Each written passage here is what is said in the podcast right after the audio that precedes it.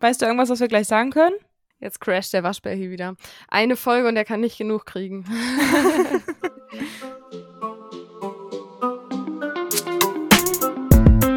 Übern Feldweg hinaus. Der Podcast mit Toni und Charlie. Stößchen. Cheers und damit herzlich willkommen zu unserer 26. Podcast-Folge. Schön, dass ihr wieder eingeschaltet habt und unsere Zweisamkeit zurück genießt. Toni, weißt du was? Was denn? Es ist einfach nur noch ein Tag. Nur noch ein Tag bis was? Bis wir Jubiläum haben. Bis unser Podcast ein Jahr alt ist. Echt? Wenn die Folge rauskommt, morgen wird unser Podcast ein Jahr alt. Krass. Machen wir da irgendwas? Nö. Was mache ich denn am 2.2.2023? Ich habe gerade mein Handy gesucht. Darüber sehe ich Toni gerade im Video. Ich gehe da zur Uni. cool. Zu, und zur Feier des Tages gehst du auch mal zur Arbeit. Das klingt nach einem sehr guten Plan. Als würdest du sonst nie hingehen, so klingt das. ja, stimmt. und irgendwie finde ich, wenn man so an unseren einjährigen Geburtstag jetzt denkt, ich finde, man fiebert mittlerweile schon so richtig darauf hin. Also wir reden da schon voll lang drüber, dass unser Podcast bald ein Jahr alt ist. Ich glaube gar nicht so in den Folgen, aber auf jeden Fall hier so behind the scenes ist das schon voll lang Thema, dass wir so denken, wow, das ist das die letzte Folge in 2022 und jetzt ist das die erste, die wir in 2023 aufnehmen und jetzt ist das die erste vor, bevor wir, nee, die letzte, bevor wir ein Jahr alt werden. Und ich finde, das irgendwie ist sowas richtig Besonderes gerade. Und die nächste Folge ist dann die erste im neuen Jahr, sozusagen, im neuen Podcast-Jahr. Ich finde es voll erstaunlich, wie schnell die Zeit vergangen ist und wie viele Podcast-Folgen wir eigentlich jetzt auch schon aufgenommen haben und auch veröffentlicht haben. Ja, es fühlt sich so krass an, oder? Dass man dass da so 25 Folgen oder jetzt 26 Folgen von uns online sind und wir sind zwei ganz normale Frauen so. Weißt du, ich meine? so wie jeder andere auch. das stimmt. Und irgendwie, äh, manchmal auch wenn man dann irgendwie das selber nochmal hört oder so, dann hört, hört sich das irgendwie so, weiß ich nicht, fühlt sich voll komisch an. Ist gar nicht so richtig, also man kann es nicht so richtig realisieren. Und ich finde, das leitet auch ganz gut in unser heutiges Thema über, weil mir das auch manchmal so geht, wenn ich an meine Auslandserfahrung zurückdenke. Wir haben da schon mal in einer anderen Folge über so Reiseerfahrungen gesprochen, die wir gemacht haben. Und heute wollen wir ein bisschen über unsere Erfahrungen sprechen, als wir längere Zeit im Ausland gewohnt haben. Und bei mir ist das immer so, dass sich diese Zeit im Nachhinein nicht so ganz real anfühlt und auch währenddessen nie so ganz real angefühlt hat, dass man so dachte, krass, ich bin jetzt gerade gar nicht in Deutschland und ich bin irgendwie so weit weg und weiß ich nicht, das ist so unrealistisch. Ja, man hatte ein ganz anderes Leben, einen ganz anderen Alltag und ich finde, manchmal denke ich auch an die Zeiten zurück und finde es eigentlich komisch, wie man sich vielleicht verhalten hat oder also jetzt gar nicht vom Verhalten, sondern so, wie unbeschwert manches war und dass man ganz andere Sorgen hatte als hier und dass das Leben wirklich einen ganz anderen Inhalt hatte als hier in Deutschland. Ja, voll. Willst du mal kurz erzählen, oder nochmal so ein bisschen zusammenfassen, wann du im Ausland warst? Du warst ja zweimal länger im Ausland, ne? Das allererste Mal länger im Ausland, und zwar sechs Monate, war ich, als ich 14 war. Da war ich zum Schüleraustausch in Mexiko. Also da war ich erst sechs Monate in Mexiko und dann kam meine Gastschwester sechs Monate zu mir hier nach Deutschland. Und das zweite Mal war, als ich 19 war. Da war ich dann für neun Monate in der Dominikanischen Republik. Und da gab es aber keinen Austausch, ne? Nee, da gab es keinen Austausch. Aber ich war tatsächlich danach wieder äh, in Mexiko und habe die da besucht. cool. Und mit deiner mexikanischen Gastfamilie hast du ja, glaube ich, auch immer noch Kontakt, ne? Also die sind äh, auch öfter in Deutschland gewesen und ich auch öfter wieder dort seit äh, diesem Austausch quasi. Und äh, wir stehen immer noch im Kontakt und auch mit manchen Leuten aus der Domrep habe ich noch Kontakt und ich finde das auch immer super wichtig, das zu pflegen. Wo warst du? Also ich bin ja nach dem Abi ähm, Da bin ich mit einer Freundin zusammen, haben wir erst so eine Rundreise durch Frankreich gemacht und dann bin ich quasi dort geblieben und bin dann auch zu meiner Gastfamilie auf eine Farm in Südfrankreich und ähm, bin da von August bis Dezember gewesen. Also gar nicht so wahnsinnig lang. Aber ich, mir war das irgendwie auch wichtig, zu Weihnachten wieder nach Hause zu kommen. ja, kann ich verstehen. Da haben wir ja uns in der Weihnachtsfolge auch schon mal drüber unterhalten, über Weihnachten im Ausland. Ja. War es von Anfang an geplant, dass du nach Frankreich gehst oder hattest du auch andere Länder in Sicht? Bei mir war das tatsächlich so, dass ich das schon relativ früh geplant habe. Also ich war ja 2018 weg und ich weiß, dass ich das Ende 2017 schon geplant habe. Und also nicht nur, dass ich ins Ausland gehe, sondern auch genau, wohin ich gehe und so. Und das ist was, was ich als sehr positiv erlebt habe, weil ich dadurch auch voll darauf hingefiebert habe und mich irgendwie so krass gefreut habe und halt auch schon vorher mit meiner Gastfamilie in Kontakt war. Und ähm, meine Gastmutter meinte auch, dass sie das gar nicht so gewohnt war, dass sonst eher, also sie hat häufiger mal ähm, Leute, die bei ihr irgendwie zu Gast sind oder ihr auf der Farm helfen oder so. Und sie meinte, dass ähm, das für sie irgendwie was Besonderes war, dass wir auch vorher schon Kontakt hatten und dass es auch gar nicht so spontan war, sondern dass ich das so richtig geplant hatte. Und mir war tatsächlich das Land, in das ich gehe, relativ egal, aber ich wusste, dass ich gerne auf eine Farm gehen will. Und es war auf jeden Fall sehr schönes Wetter in Frankreich. Also über das Klima konnte man sich da definitiv nicht beklagen. Voll schön auch, dass sie schon so eine Vorfreude auf dich aufbauen konnte, weil ihr ja schon im Kontakt wart. Ja, man kannte sich irgendwie auch schon, ne? Und sie meinte halt auch, dass ich die Jüngste war, die jemals bei ihr war. Süß. Klein Charlie. ja. das war ja bei dir auch so, dass du ziemlich jung warst, als du die erste Auslandserfahrung da gemacht hast. Gab es irgendwas, was dir da besonders geholfen hat? Also ich kann mir vorstellen, dass es ja schon nice war, da in so einer festen Gastfamilie zu sein, oder? Also ich glaube, einmal hat mir geholfen, dass es eine spontane Entscheidung war. Wie spontan? Also ich bin zu meinen Eltern gegangen und habe gesagt, ich möchte gern nach Mexiko. Bis ich dann wirklich geflogen bin, sind zehn Wochen vergangen oder so. Also ich glaube, die Sommerferien und sagen wir mal zwei Wochen vorher, zwei Wochen nachher ungefähr. Und dann hatte ich noch das Glück, dass ich meine Gastfamilie, die war äh, in Deutschland den Sommer über und dann konnten wir uns vorher schon treffen und haben das auch gemacht und dann war das natürlich für mich und auch für meine Eltern nochmal ein beruhigenderes Gefühl, weil man wusste, wer erwartet einen am Flughafen, wo kommt man hin, was sind das für Leute. Voll, das hattest du mega Glück. Also ich glaube, das ist eine echt besondere Situation, die schon mal vorher kennengelernt zu haben. Und es ist für einen selber, finde ich, auch sehr beruhigend. Also ich ähm, habe auch Bekannte, die total negative Erfahrungen erstmal mit ihren Gastfamilien gemacht haben. Da hat, hat man ja auch nicht immer Glück. Und einige haben dann auch nochmal die Familie gewechselt, was auch immer echt ein Aufwand ist, aber was sich dann im Endeffekt auch oft gelohnt hat. Und du kanntest die dann natürlich schon vorher und dann, ja, wenn es gar nicht gepasst hätte, hätte man da sicher auch noch was verändern können, schon im Vorhinein. Ja, und für meine Eltern war das natürlich auch nochmal eine große Erleichterung, weil es war schon komisch, so die 14-jährige Tochter geht jetzt einfach für sechs Monate weg. Ja, und dann auch noch so weit, ne? Also mhm. wirklich über den Ozean. Ja, wenn schon, denn schon, ne? also ich muss sagen, mit 14, ich glaube, da wäre ich auch noch gar nicht bereit für sowas gewesen. Also die Situation war so, dass ich irgendwie im Frühjahr bei dem Lama war und äh, das Lama hatte gerade Besuch aus Mexiko. Also der hatte einen Austauschschüler da. Mhm. Und dann war es eher Zufall, weil wir auch nicht auf die gleiche Schule gehen, dass bei uns im Jahrgang damals jemand äh, die Schule, wo ich dann war, vorgestellt hat und gesagt hat, dass man da halt einen Schüleraustausch hinmachen kann.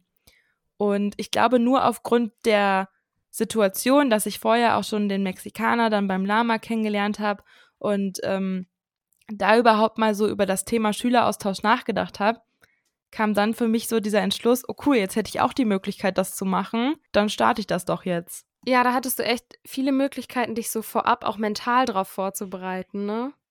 Ja, irgendwie schon, aber irgendwie war es auch, also ich habe zu keiner Sekunde drüber nachgedacht, was das wirklich bedeutet. Also so richtig äh, bewusst ist mir das wirklich erst geworden, als ich dann am Flughafen durch die Sicherheitskontrolle gegangen bin und wusste, okay, ich sehe meine Familie jetzt erstmal ein halbes Jahr nicht wieder. Würdest du das nochmal machen? Also deine Familie ein halbes Jahr nicht wiedersehen? Nur wenn ich dann halt ins Ausland gehen kann und weg bin. Im Endeffekt habe ich es ja auch nochmal gemacht und ich würde es wieder tun, ja. Und du? Voll schön.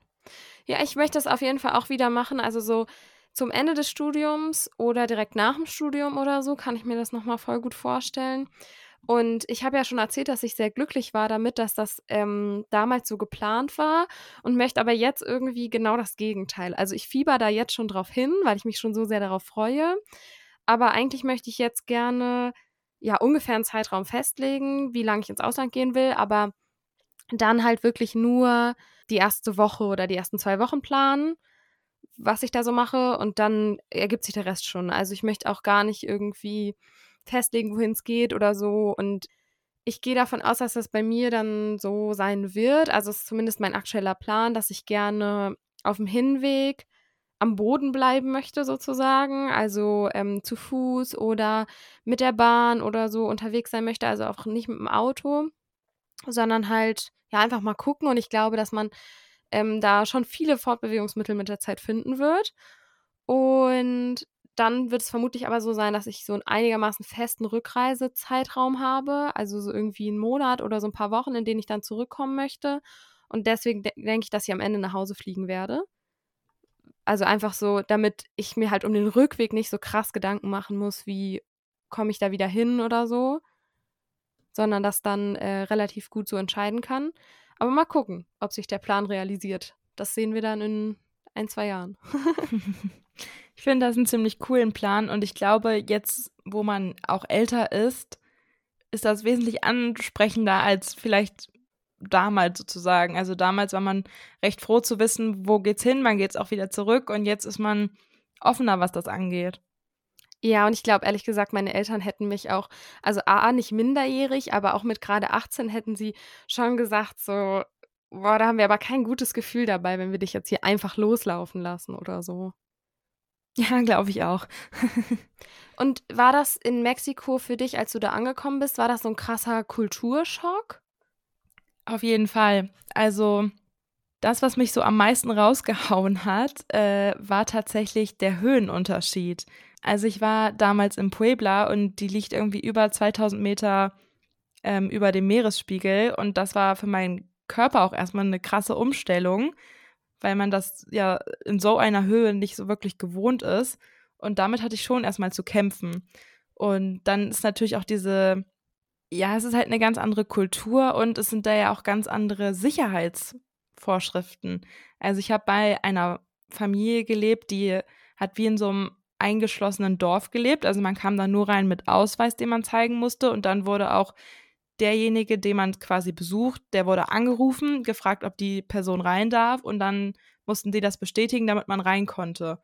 Und innerhalb dieses Dorfes konnte man sich frei bewegen, aber es war nicht so wie hier, dass man jetzt einfach mit dem Bus in die Stadt fährt oder ähnliches. Richtig krass. Voll ähm, spannend. Ich hätte spontan sogar gedacht, dass es eher unsicherer ist, sage ich mal. Also so mit diesen Sicherheitsvorschriften, vielleicht haben die die auch, weil es an sich unsicherer ist. Aber ich hätte eher gar nicht mit so strengen Sicherheitsvorschriften gerechnet, spontan. Es ist wesentlich unsicherer als hier.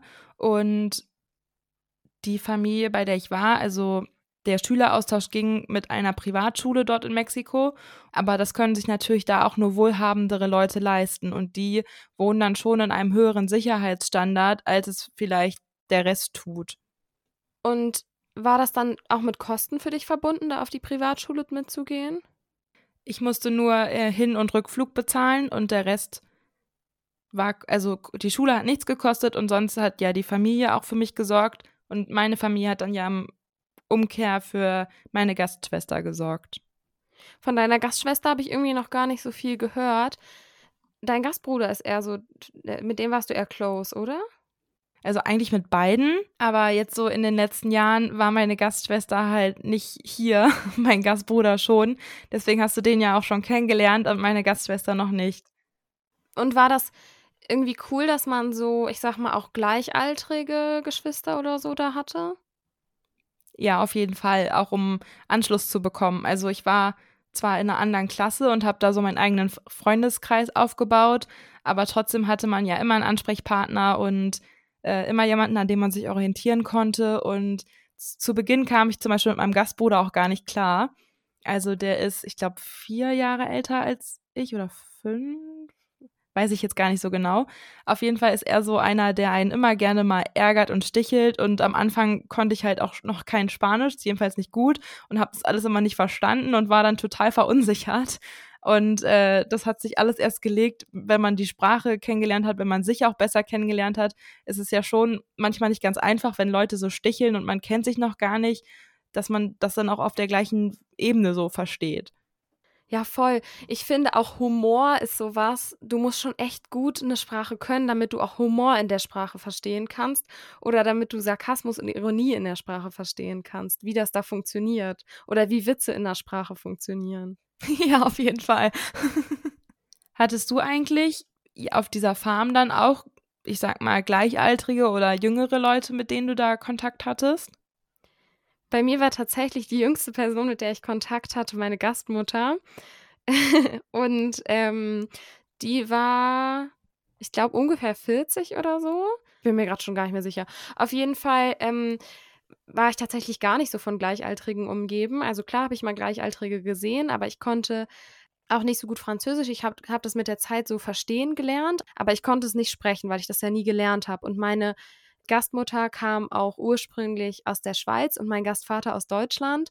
Und deswegen, ich hatte so einen Kulturschock verschiedener Kulturen. Also vor allem dieses Schweizerische war halt, wurde sehr krass gelebt.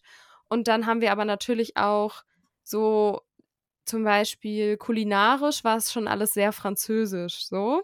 Und ja auch von der Umgebung her, also die Umgebung in Frankreich war Französ Französisch. Wahnsinn, ne? das überrascht dich. Die Menschen haben natürlich auch alle Französisch gesprochen. Also es ist ja schon so, auch in Frankreich, wenn du auf dem Dorf bist, da spricht keiner Englisch oder so. Also es hat den ultra schwer gefallen, sich mit mir ähm, zu verständigen.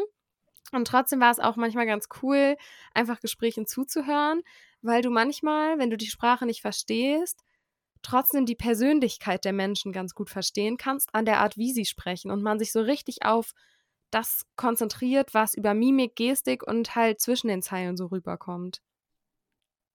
Das finde ich auch immer wieder beeindruckend, dass man gar nicht unbedingt die gleiche Sprache sprechen muss, sondern ja auch durch ja Gestiken und mit den Händen sich irgendwie verständigen kann, dass man sich gegenseitig verstehen kann.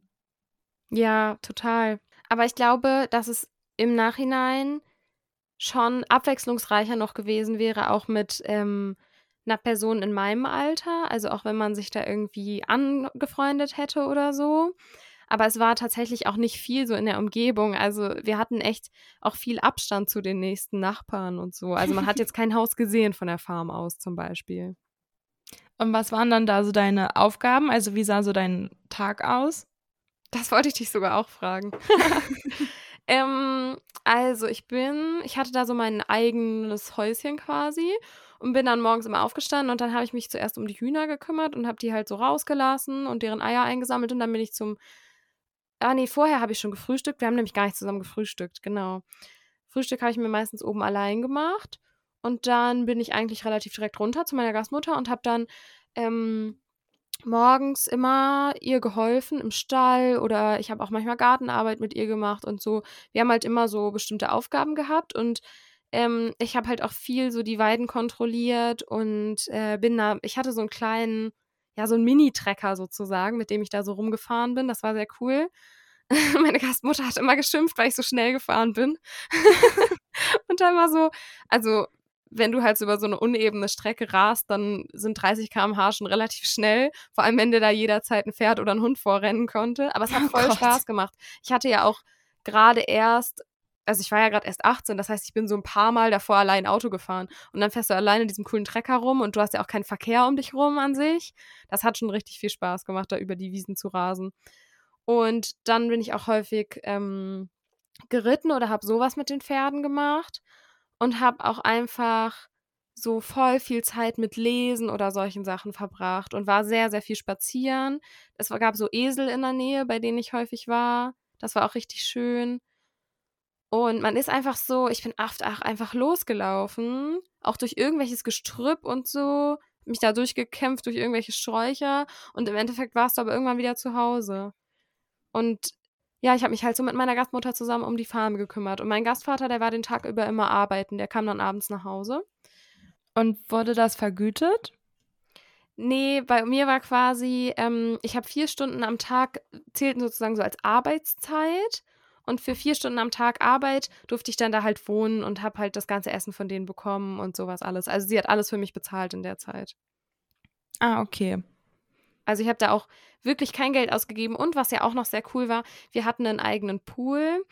Und jetzt denkt man so, August bis äh, Dezember, hm, den kommt man wahrscheinlich nur am Anfang nutzen. Aber es ist tatsächlich so warm gewesen. Also ich war im Dezember auf jeden Fall auch noch im Top draußen. Und ich weiß nicht, wir waren auch noch ultra, also ich glaube, ich war im November noch im Pool safe so. Krass. Und wie war das bei dir in Mexiko? Wie sah da so ein typischer Tag aus? Schule wahrscheinlich, ne? Mhm. also, äh, genau, morgens aufgestanden. Ich hatte mein eigenes Haus. Weird Flex, okay. ja, genau. Äh, das war quasi das Gästehaus. Und dann habe ich mich morgens einfach fertig gemacht, bin rüber, dann haben wir gefrühstückt und sind zur Schule gefahren worden. Und da mussten wir bis halb acht drin sein, sonst waren die Tore an der Schule zu und man kam nicht mehr rein. Weil da auf dem Schulgelände waren auch überall halt Sicherheitsmänner mit Gewehren und so ähnlichen. Also es war schon anders. Hattet ihr so eine Uniform? Also an der Schule gab es eine Schuluniform, es war so eine Sportuniform und die hat man auch nur zum Sport getragen oder wenn halt irgendein Fest war und wir alle auf einem großen Platz waren. Aber ansonsten konntest du anziehen, was du willst. Ah ja, okay. Und hattest du das Gefühl, dass man, es ist ja so eine andere Kultur und manchmal wird ja in anderen Kulturen so auch andere Sachen optisch beachtet sozusagen. Also hat man sich da irgendwie anders angezogen oder Weiß ich nicht. Oder fandest du es gar nicht so unterschiedlich? Nee, fand ich gar nicht so unterschiedlich. Also so allgemein da an der Schule war eigentlich alles ziemlich gleich. Es ist natürlich auch krass angehaucht von den Staaten, so der Kleidungsstil. Ja, stimmt. Wir waren, weiß ich nicht, ich weiß gar nicht mehr, wie lange wir in der Schule waren. Unterschiedlich auf jeden Fall. Also es gab längere und kürzere Tage, aber meistens halt irgendwie so bis, keine Ahnung, 14, 15 Uhr. Und dann wurden wir abgeholt, sind nach Hause und haben erstmal Mittag gegessen als Familie zusammen. Voll schön. Und dann war es ganz unterschiedlich. Mal hat man sich noch mit Freunden getroffen oder äh, hat Sport gemacht oder ist irgendwie in die Stadt noch gefahren. Also das war dann immer ganz gemischt, so wie es ja hier eigentlich auch ist. Das ist so interessant, oder? Weil auch gerade als ich das von der Farm erzählt habe oder auch jetzt, wenn du das so erzählst, da denkt man sich so, was ist eigentlich der Sinn von diesem Schüleraustausch? Weil du machst ja jetzt nicht irgendwie, dass du so weiß ich nicht, man macht ja jetzt in der Uni zum Beispiel, kann man ja auch ins Ausland gehen und dann sammelst du da halt Credits oder so und kommst irgendwie voran. Aber in diesem Schüleraustausch, du pimmelst da halt in der Schule ein bisschen rum und dann chillst du da halt mit Freunden. Und es ist eigentlich, es geht wirklich nur darum, da zu sein. So. Jein, also ich habe auch äh, viele Fächer, also manche waren unnötig für mich, so mexikanische Geschichte auf Spanisch. Ja, witzig, da ich natürlich am Anfang überhaupt nichts verstanden. Aber äh, ich hatte so Bio, Deutsch, okay, ja, Deutsch auf Deutsch, wow, klar. Äh, aber Bio, Chemie oder Physik, Mathe, das hatte ich alles auf Deutsch. War Deutschunterricht für dich überhaupt noch anspruchsvoll? Nee, Deutschunterricht habe ich eigentlich auch. Wahrscheinlich warst du quasi die Lehrerin. Ja, ich war da eher eine Unterstützung dann für andere, als dass ich da wirklich Unterricht mitgemacht habe. Glaube ich. Und zum Beispiel, wenn die Spanischunterricht hatten, war das ja für die quasi wie wenn wir Deutschunterricht haben. Und da war es tatsächlich so, dass ähm, ich einen eigenen Spanischunterricht hatte. Also es gab da mehrere Austauschschüler an der Schule. Da haben wir dann quasi Spanisch nur für uns Ausländer quasi gehabt und in dem normalen Spanischunterricht hat die Lehrerin uns dann immer so extra Aufgaben gegeben. Also wir haben nicht den normalen Spanischunterricht mitgemacht, weil das wäre ja vom Niveau, da wären wir ja komplett lost gewesen. Also ja, das glaube ich. Und ist es in Mexiko wie lange ist man da abends so draußen als 14-Jährige? Stelle ich mir auch vor, dass deine Gasteltern, auch wenn es vielleicht unsicher war, ja bestimmt dich da auch begrenzt haben, oder? Oder war das mehr so laissez-faire? Also ich wurde nie ins Bett geschickt. Aber ich war meistens so gegen 10 oder 11 oder so, also so ganz normale Zeiten würde ich sagen im Bett. Ja, ich dachte gerade zu Hause, weil das finde ich doch schon sehr lang. Also es, man hatte halt irgendwie Abendbrot, gab es immer erst so gegen 21 Uhr, 21.30 Uhr. Ja. Das war aber für mich, also an diesen Rhythmus, da habe ich mich nie angepasst. Also ich habe eigentlich komplett die ganze Zeit kein Abendbrot gegessen, weil irgendwie war das für mich so, nee, jetzt gehe ich mich langsam Bett fertig machen und schlafen und esse nicht jetzt noch Abendbrot. Also die essen dann auch Abendbrot und dann gehen die direkt ja schlafen, oder? Ja, aber die essen auch Abendbrot. Also was bedeutet das da? Man isst vielleicht noch mal, vielleicht, was gab's denn da, so ein Croissant oder so, keine Ahnung. Also nicht so ein Abendbrot, wie wir das jetzt hier machen würden, sondern da war wirklich das Mittag die große Mahlzeit und abends gibt's dann nur einen Snack. Ah, ja, okay, spannend. Vielleicht ist das ja auch so nach, also von Region zu Region und vielleicht auch von Familie zu Familie auch noch unterschiedlich. Also spricht ja jetzt auch nicht unbedingt für ähm, ganz Mexiko. Ich könnte mir vorstellen, dass das auch in bestimmten anderen Familien noch unterschiedlich gehandhabt wird. Das ist hier ja auch so. So, manche essen mittags warm, manche essen abends warm oder wie auch immer. Ja, auf jeden Fall. Was auch oft war, dass man abends dann nochmal auf so eine Plaza gegangen ist und äh, da irgendwie sich noch ein Café gesetzt hat und da quasi einen Kuchen gegessen hat oder so. Ein Kuchen zum Abendessen. Ja. Das ist ja ein Träumchen. Jetzt haben wir ja schon ein bisschen über unsere typischen Tagesabläufe erzählt. Ich erinnere mich, dass ich das in Frankreich so hatte, dass ich, ich weiß gar nicht, wie viel Zeit da so rum war. Ich schätze mal so die ersten zwei Monate waren so rum, dass ich da dann auch mal so, eine, so ein Tief hatte. Also, dass es dann auch eine Zeit lang echt schwer war, von zu Hause weg zu sein. Und dass ich da auch so, ich hatte so ein Buch, ich habe es vorhin auch gesucht, aber ich habe es nicht gefunden. Ich glaube, es ist irgendwo in den Tiefen meiner Erinnerungskiste vergraben.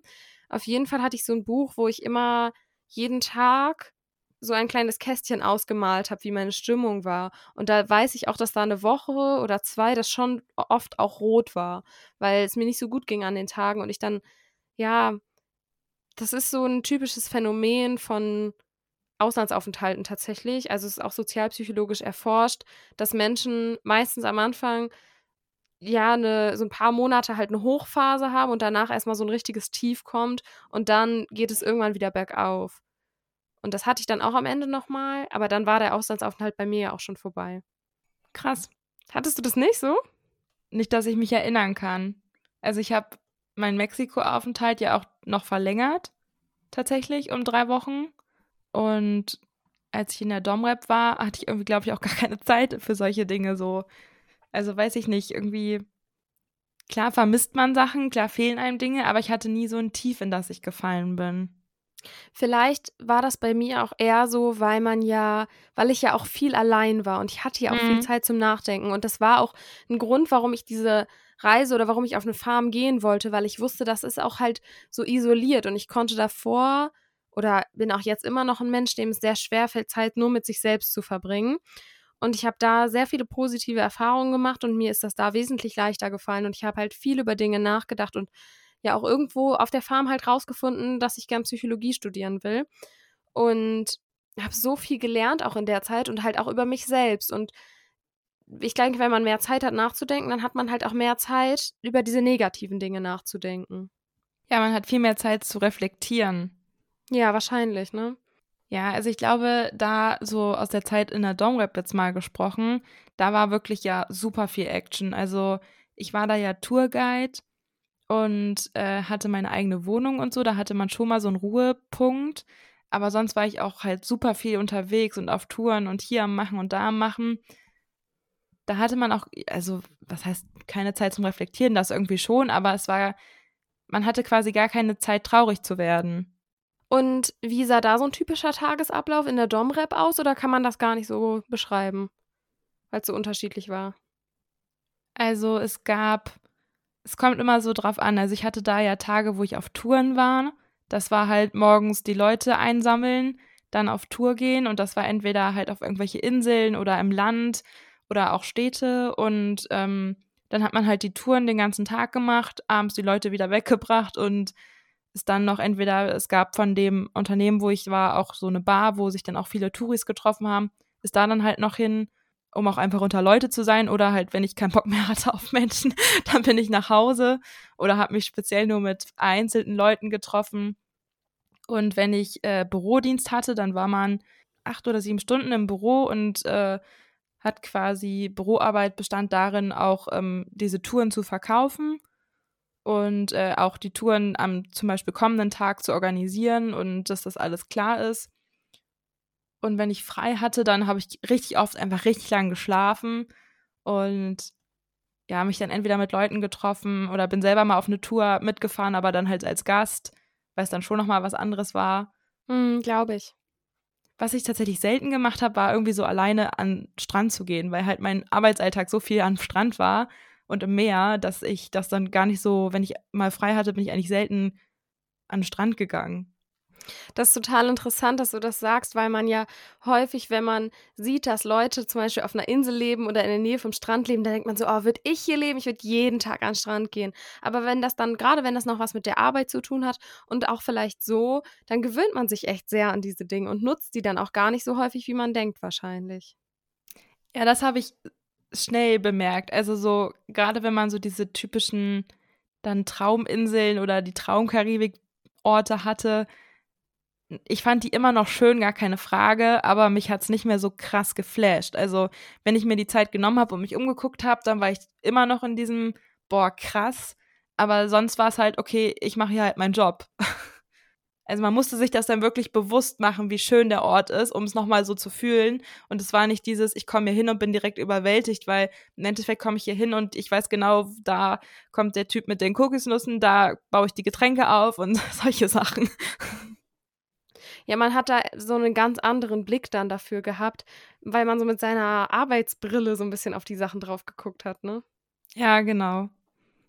Und wir haben ja schon auch vorhin bei den anderen Auslandsaufenthalten drüber gesprochen. Wie hast du das in der Domrep finanziell gemacht? Also wurdest du dafür deine Arbeit bezahlt und hast davon dann auch deine Miete bezahlt? Ja, genau. Also dort ähm, habe ich gearbeitet normal und hatte halt jetzt keinen Stundenverdienst, sondern es war auf Provisionsbasis beim Verkaufen oder halt die Touren. Nach einer gewissen Zeit habe ich da noch mehr Verantwortung sozusagen übernommen und dann hatte ich auch ein festes Gehalt. Und ansonsten habe ich halt von meinen Eltern noch das Kindergeld bekommen hm. und habe mir das dann so finanziert. Also ich musste ja auch monatlich Miete zahlen, weil ich hatte ja meine eigene Wohnung da und quasi Essen. Aber man muss auch sagen, auf den Touren gab es halt auch immer Essen inkludiert. Das war für uns, äh, die da gearbeitet haben, halt auch so. Deswegen war das alles super machbar. Und würdest du sagen, da hat man viel verdient, so dass noch was übergeblieben ist? Nee. Das muss ich mal überlegen. Ich habe mir dann ja auch noch die Flüge nach Mexiko gekauft. Also ich bin ja im Anschluss noch nach Mexiko. Aber sonst also es gab auch einen Monat, da war es komplett knapp, weil halt wenig los war. Wenn es nicht so eine Hochsaison war am Tourismus, dann war es auch schon echt knapp. Ich meine, ich habe das jeden Monat irgendwie stemmen können, aber ich habe jetzt nicht noch Unmengen an Geld mit nach äh, Hause genommen, sozusagen. Ja, das glaube ich dir. Also bei mir war das ja in äh, Frankreich tatsächlich so, wenn dann die Gastfamilie für einen sorgt, ich habe da echt das ganze Kindergeld, also ich habe auch immer Kindergeld von meinen Eltern auch bekommen, aber das war dann auch das Einzige. Und das habe ich aber auch komplett gespart, weil ich habe mir gar nichts gekauft. Warum? Ich hatte ja alles so. Und auf einer Farm gehst du halt auch nicht shoppen oder so. und weiß ich nicht, man ist da ja auch nicht in eine Bar oder so einfach mal gegangen. Und wenn wir mal was essen waren, hat meine Gastmutter halt auch oder mein Gastvater, die haben halt auch dann für mich gezahlt. Das ist schon unterschiedlich. Und ich finde es aber auch ganz cool, mal, ja, ich hatte das Gefühl, dass du in der Domrep dann auch so ja, ich sag mal, irgendwo ein typisches Leben hattest, weil du hattest deine Wohnung und das ist dein Job und es war so ein richtiger Arbeitsalltag, den du hattest. Und bei der, also bei mir in Frankreich war das ja absolut raus aus meinem Alltag und auch in Mexiko würde ich sagen, bei dir, klar, du bist da normal zur Schule gegangen, aber man musste sich ja jetzt nicht irgendwie Gedanken machen über zum Beispiel finanzielles halt oder so. Ja, zum Glück in dem Alter wäre es, glaube ich, auch ein bisschen krass gewesen. Ja, voll viel zu viel Verantwortung für eine 14-Jährige. ja. Nee, das stimmt. Das waren auch deshalb schon komplett andere Erfahrungen in den Auslandsaufenthalten. Ja, voll. Und ich glaube, es hat beides irgendwo seinen Reiz. Und trotzdem ist es aber irgendwie so, ich glaube, das würde ich mir bei allen zukünftigen Auslandsaufenthalten zu Herzen nehmen, dass es auch immer gut ist, mit so einem kleinen finanziellen Puffer doch reinzustarten, weil ich nicht wollen würde, dass es halt daran scheitert oder so. Oder dass man dann den Aufenthalt abbrechen muss oder halt irgendwie da Probleme bekommt vor Ort oder so. Ich glaube, es ist auch jetzt, wo man auch nochmal irgendwie so ein, also jetzt, wo man ausgezogen ist, steht man ja auch noch viel mehr auf seinen eigenen Beinen und hat nicht mehr dieses, okay, Mama und Papa werden mich auf jeden Fall fangen. Ich meine, das werden die wahrscheinlich trotzdem machen, wenn es ein Notfall ist, aber ich finde, man würde da mit einer ganz anderen Attitude reingehen. Da hast du recht. Weil vorher so als Schüler, klar, man hat einen Nebenjob, aber, also was heißt klar, also ich hatte welche, aber man hat da ja nicht die Unmengen an Geld verdient. Ja, und es ist irgendwie auch gut, trotz halt dem ganzen Kulturschock, dass man halt irgendwie sich versorgt und so geborgen ja auch gefühlt hat bei einer Familie. Das ist auch erstaunlich, wie schnell man in so eine andere Familie mit reinwachsen kann, ne? Ja, das stimmt total. Und ich habe jetzt tatsächlich zu meiner Gastfamilie aus Frankreich gar keinen Kontakt mehr. Aber das ist jetzt auch nicht irgendwie, also es war nicht eine bewusste Entscheidung, weil man sich nicht mehr verstanden hat oder so, sondern es war einfach irgendwie, war das halt so, wir hatten danach noch ein paar Mal Kontakt, aber es ist halt irgendwie auch so ein Kapitel, was ich so zugeklappt habe, aber nicht negativ, sondern so positiv, weil ich voll gerne an die Zeit zurückdenke und das so eine, so eine schöne Erfahrung für mich war. Und trotzdem möchte ich gar nicht wieder in diese Welt rein.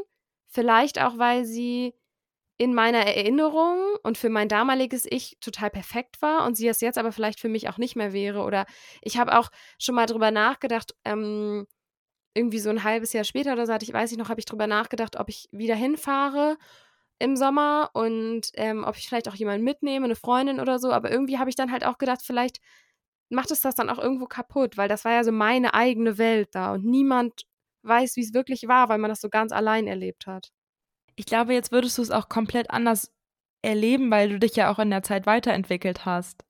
Und irgendwie möchte ich auch nicht, dass, ja, das so, das war irgendwie, der Auslandsaufenthalt war perfekt, so wie er war. Und ich möchte gar nicht, dass das irgendwie angekratzt wird, sozusagen.